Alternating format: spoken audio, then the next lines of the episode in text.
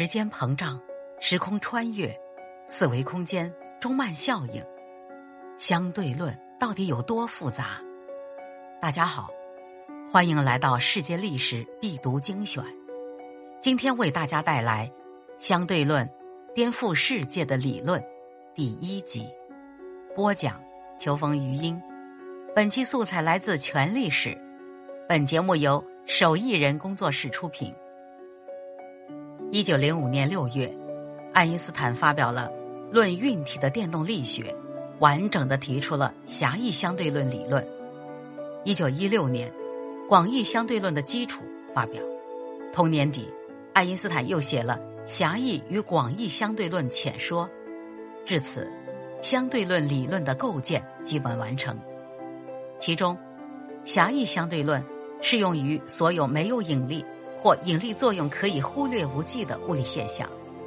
广义相对论则讨论了有引力作用时的物理现象，适用于天体物理学和天文学领域。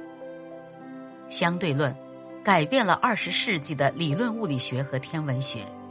取代了牛顿创立的经典力学体系和时空观念，与量子力学一起奠定了现代物理学的基础。它引入的一些概念。如弯曲时空、时空穿越、时间膨胀、多维空间等等，更新了人类对宇宙和自然的常识性观念。那么，广义和狭义相对论的具体内容到底是什么呢？首先，狭义相对论是关于时空结构的理论，是对牛顿的绝对时空理论的拓展。它基于两条基本假设。一是狭义相对性原理，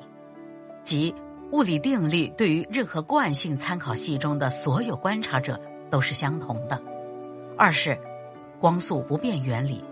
即真空中的光速在任何参考系下都是恒定不变的常数，而且与光源的运动无关。爱因斯坦在这里表达的主要观点是：时间和空间并不是相互独立的。而是紧密联系的一个整体，即时空统一的观念。时间流速和物体运动的速度有关，物体在高速运动时会产生时间膨胀和尺缩效应。前者是指一个物体相对于一个惯性参考系做高速运动，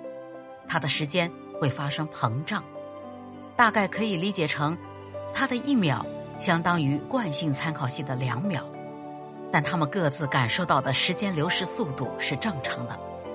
后者呢，则是指相对于惯性参考系运动的物体，在惯性参考系下看它，它的尺度会变短。广义相对论，则是描述物体之间引力相互作用的理论。在这一理论中，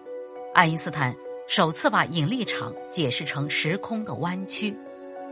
一个物体质量越大。引发的时空扭曲程度就越大，它的基本原理是两个：一等效原理，即惯性力场与引力场的动力学效应是局部不可分辨的；第二呢，就是广义相对性原理，即任意非惯性坐标系中的物理规律等同于受到等效引力的坐标系中的物理规律，物体的惯性质量恒等于引力质量。那么。爱因斯坦为何能够提出相对论呢？首先，经典物理学理论体系的内在逻辑的矛盾性急需解决。从根本上说，狭义相对论就是因为经典物理学理论体系的内在逻辑的不统一性，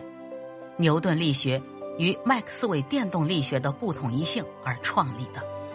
这种不统一性是以光的传播定律与相对性原理。在经典力学框架下的矛盾呈现的，光的传播定律是说，光在真空中相对于一切惯性系在各方向上的速度，都可视作一个常数，与光源的运动状态无关。如果我们利用伽利略变换，将麦克斯韦的电动力学方程式从一个坐标系转换到另一个坐标系中，就会发现光速改变了。这样一来，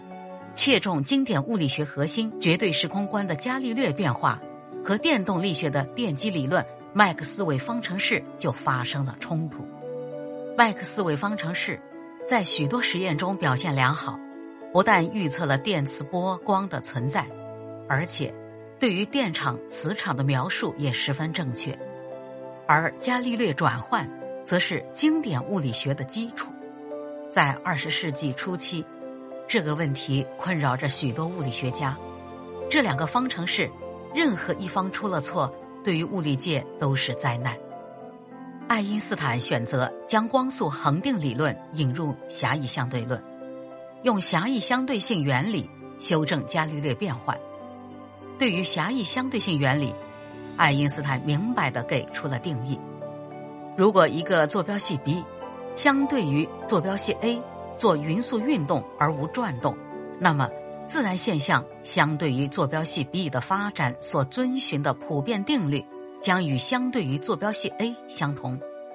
所有惯性坐标系满足完全相同的物理规律，它们之间都是对等的，没有哪个是特殊的，它们之间的运动是相对的而非绝对的。一九零五年，爱因斯坦发表了他关于相对论的论文，